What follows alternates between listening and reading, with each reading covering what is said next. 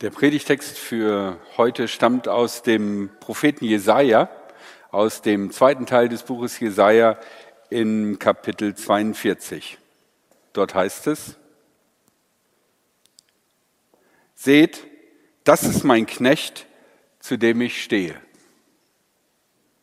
Ihn habe ich erwählt und ihm gilt meine Zuneigung. Ich habe ihm meinen Geist gegeben er sorgt bei den Völkern für Recht. Er schreit nicht und ruft nicht laut. Seine Stimme schallt nicht durch die Straßen. Ein geknicktes Schilfrohr zerbricht er nicht, einen glimmenden Docht löscht er nicht aus. Er bleibt seinem Auftrag treu und sorgt für Recht. Er wird nicht müde und bricht nicht zusammen, bis dass er auf der Erde das Recht durchgesetzt hat. Sogar die fernen Inseln warten auf seine Weisungen.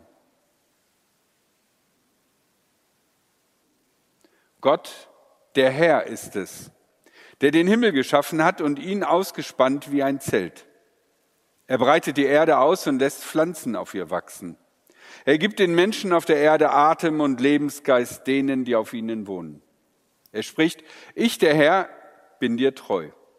Ich habe dich gerufen, ich nehme dich bei der Hand und beschütze dich. Durch dich zeige ich meine Verbundenheit mit den Menschen. Ich mache dich zum Licht für die Völker. Du wirst Blinden die Augen öffnen und Gefangene aus dem Kerker holen. Die im Dunkeln sitzen, befreist du aus der Haft. Ich bin der Herr. Das ist mein Name. Meine Ehre lasse ich mir von niemandem nehmen. Das Lob, das mir zusteht, überlasse ich nicht den Götzenbildern. Was ich früher vorhergesagt habe, ist eingetroffen. Jetzt kündige ich Neues an. Noch ehe es zum Vorschein kommt, lasse ich es euch wissen. Ja, heute haben wir einen spannenden Text aus dem Buch Jesaja. Und die ersten Verse gehören zu den sogenannten Gottesknechtliedern die an verschiedenen Stellen in dem mittleren Teil des Buches Jesaja auftauchen. Wenn du mal ganz kurz diese Stellen zeigst, da könnt ihr sie sehen, ein bisschen klein. Das sind vier Gottesknechtlieder an verschiedenen Stellen eingestreut und ähm, sie alle besingen einen besonderen Knecht, der eine Aufgabe Gottes erfüllt. Und bei diesem hier könnte man zum Beispiel vielleicht noch denken, dass es sich um das Volk Israel handelt oder um einen besonderen König. Aber im Laufe der einzelnen Lieder merkt man, dass es eigentlich keine richtige Person gibt, auf die diese Beschreibung passt. Allerdings passen diese Lieder sehr gut auf Jesus. Und während in unserem Text der Gottesknecht noch sehr mächtig und souverän wirkt, wird in den nachfolgenden Gottesknechtliedern deutlich, dass dieser Knecht Gottes ein Mensch ist, der auch sehr viel durchhalten muss und der sehr viel leiden muss. Ich kann euch nur empfehlen, in einem ruhigen Moment mal alle vier Gottesknechtlieder durchzulesen. Nicht eingebettet komplett in diesem ganzen Stück Jesaja, sondern einfach mal Gottesknechtlied nach Gottesknechtlied hintereinander. Und äh, wenn ihr euch das jetzt nicht so schnell merken konntet, kein Problem. Ihr müsst einfach nur äh, bei Google Gottesknechtlieder eingeben und ihr werdet zum Beispiel auf Wikipedia sofort die Stellenangaben finden. Und es ist wirklich meiner Meinung nach sehr hilfreich, um Jesus zu verstehen, wenn man sie sich alle viermal anguckt und auch die Entwicklung innerhalb dieser Bilder anguckt. Und damit komme ich zu meinem ersten Gedanken, nämlich zu den Ähnlichkeiten, die sehr deutlich sind zu dem, wie wir Jesus wahrnehmen und erlebt haben. Denn an verschiedenen Stellen im Neuen Testament ist Jesus entweder sehr ähnlich beschrieben oder wird sogar bewusst aus den Gottesknechtliedern zitiert. Da heißt es zum Beispiel bei der Taufe des Johannes, in den ersten drei Evangelien ist es sehr ähnlich geschildert. Das ganze Volk ließ sich von Johannes taufen. Auch Jesus wurde von ihm getauft. Auf einmal, während Jesus noch betete, öffnete sich der Himmel. Der Heilige Geist kam auf ihn herab. Er sah aus wie eine Taube. Dazu erklang eine Stimme aus dem Himmel. Du bist mein geliebter Sohn. An dir habe ich Freude. Das erinnert sehr stark an diese Sätze in diesem Gottesknechtlied über diesen Gottesknecht. Und etwas weiter in der Bergpredigt, da heißt es nach der Bergpredigt von Jesus, dass Jesus sagt, kommt her zu mir, ihr alle, die ihr abgemüht und belastet seid, ich will euch Ruhe schenken. Nehmt das Joch auf euch, das ich euch gebe. Lernt von mir. Ich meine es gut mit euch und sehe auf niemanden herab. Dann werden eure Seelen Ruhe finden. Diese Art und Weise, wie Jesus sich hier beschreibt und, und seine Botschaft, aber auch seine Charaktereigenschaften beschreibt, finde ich, passt sehr gut zu der Person, die nicht laut auf der Straße rumbrüllt, sondern die den glimmenden Docht nicht auspustet und die das angebrochene Schilfrohr nicht abknickt und ihr den Rest gibt. Also auch hier finde ich, ist eine gute Entsprechung zwischen diesem Gottesknecht und dem, wie Jesus war. Und später, als Johannes der Täufer von Herodes gefangen genommen worden war und im Gefängnis steckte und spürte, da wird bei ihm nicht mehr viel weitergehen, da schickt er seine Jünger aus, um Jesus zu fragen, was denn nun ist. Und Jesus antwortet den Jüngern des Johannes, geht und berichtet Johannes, was ihr hört und seht. Blinde sehen und Lahme gehen. Menschen mit Aussatz werden rein. Taube hören. Tote werden zum Leben erweckt und Armen wird die gute Nachricht verkündet. Das ist kein genaues Zitat zu diesem ersten Gottesknechtlied, aber ich finde, es erinnert daran, wenn es heißt, dass Blinde sehen werden, dass Licht in diese Welt hineinkommt. Und das ist ja auch etwas, wie Jesus beschrieben wird und was Johannes in seinem Evangelium ganz deutlich über Jesus sagt. Dass das Leitmotiv für Johannes ist, dass Jesus das Licht der Welt ist. So beginnt auch sein Evangelium. Und das ist erst das erste Lied. Die anderen Lieder, Gottesknechtlieder, bringen noch einige weitere Ähnlichkeiten zu Jesus. Wir können also sehen, Jesus passt sehr gut in die Beschreibung vom Gottesknechtlied. Und was deutlich wird in diesem Gottesknechtlied, ist, dass Jesus an vielen Stellen anders ist und anders handelt als die Leute, die man vielleicht damals erwartet hätte. Und drei Andersartigkeiten möchte ich euch hier sagen. Das eine ist, Jesus ist anders. Er ist nicht wie die mächtigen Könige oder wie schroffe Propheten, sondern er ist mild. Er bringt Heilung und Trost und Freiheit. Man könnte fast sagen, und das würde super in die heutige Zeit reinpassen, bei Jesus steht der Mensch in der Mitte. Aber das stimmt nicht. Es stimmt, dass Jesus für die Menschen da ist und Jesus ganz bewusst auf uns Menschen blickt, aber in der Mitte von Jesus steht Gottes Wille. Und Jesus bringt deswegen Heilung in diese Welt, weil Gott Heilung möchte. Jesus bringt deswegen Trost in diese Welt, weil Gott uns trosten möchte. Und Jesus bringt deswegen Freiheit in diese Welt, weil Gott möchte, dass wir frei sind. Die zweite Sache, die sehr interessant ist, Jesus hat eine weltumspannende Perspektive und so wird auch der Gottesknecht beschrieben. Wenn man mal so über Religion nachguckt, dann heißt es über das Christentum sofort, das Christentum ist eine Weltreligion. Und dann wird äh, beschrieben, wie viele Menschen in der Welt an, das, an den christlichen Glauben glauben. Okay, wir sind eine Weltreligion in dem Sinne, weil wir weltweit verbreitet sind. Aber ich würde sagen, dass wir das Christentum eine Weltreligion nennen, hat einen anderen Grund. Und das wird im zweiten Teil des Textes deutlich, wo nicht mehr über den Gottesknecht geredet wird, sondern über die Eigenschaften Gottes und Gottes Perspektive. Da heißt es, Gott der Herr ist es, der den Himmel geschaffen hat und ihn ausgespannt wie ein Zelt. Er breitet die Erde aus und lässt Pflanzen auf ihr wachsen. Er gibt den Menschen auf der Erde Atem und Lebensgeist denen, die auf ihr wohnen. Okay, unser Konzept von Weltall ist mittlerweile deutlich anders, als die Menschen zur Zeit Jesu es hatten und zur Zeit des Jesaja. Der stellt sich noch das vor, boah, diese ganzen blinkenden Lichter, irgendwo müssen die doch dran festhängen.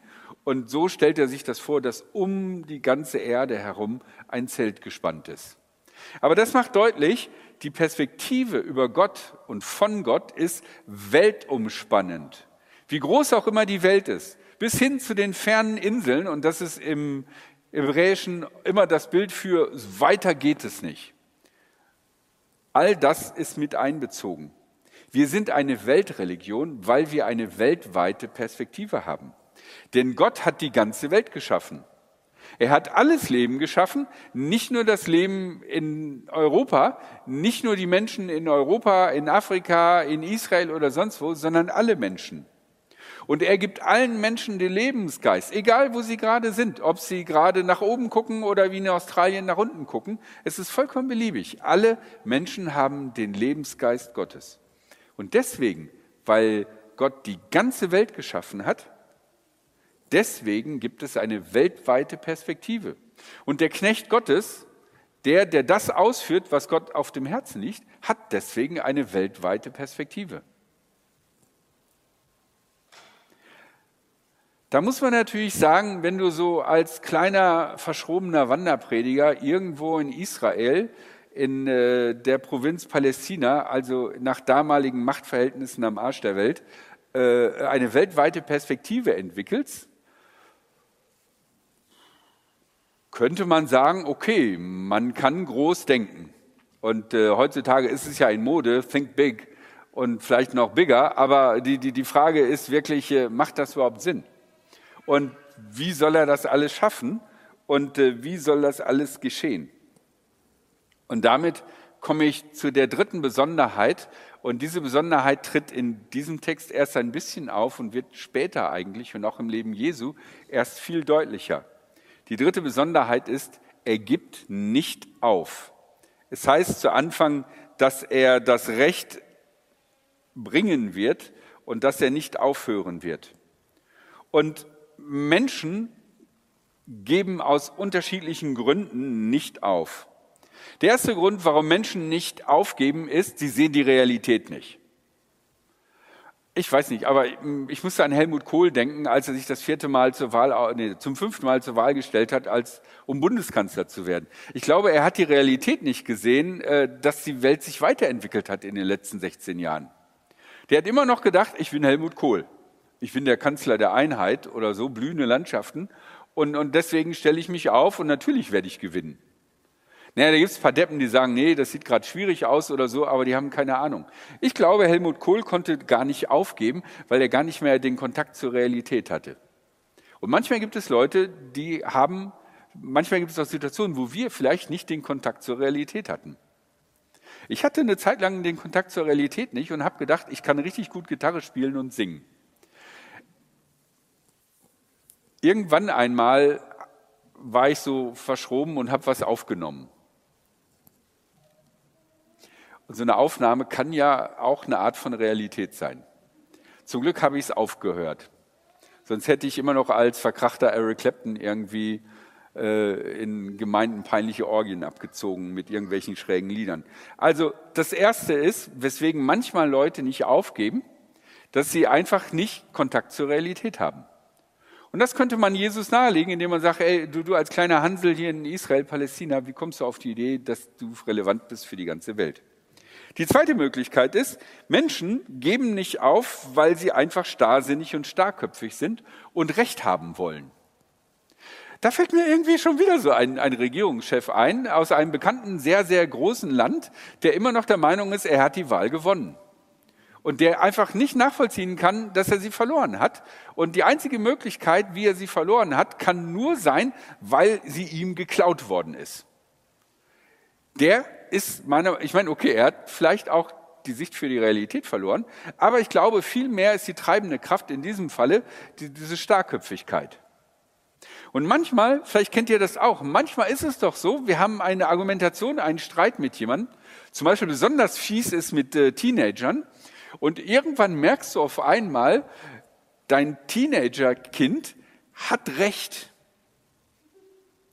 Es ist entsetzlich, diese Situation, wenn dir das bewusst wird. Und dann ist die Frage, sagst du, oh, boah, Mensch, ey, du hast recht, ich habe die Erfahrung, du hast recht.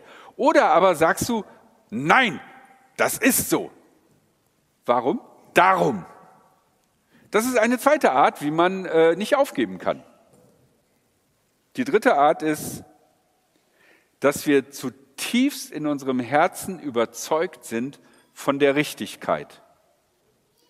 Und das Besondere bei dieser Überzeugung ist, dass es vielleicht sein kann, dass es immer wieder Momente gibt, wo wir aufgeben wollen,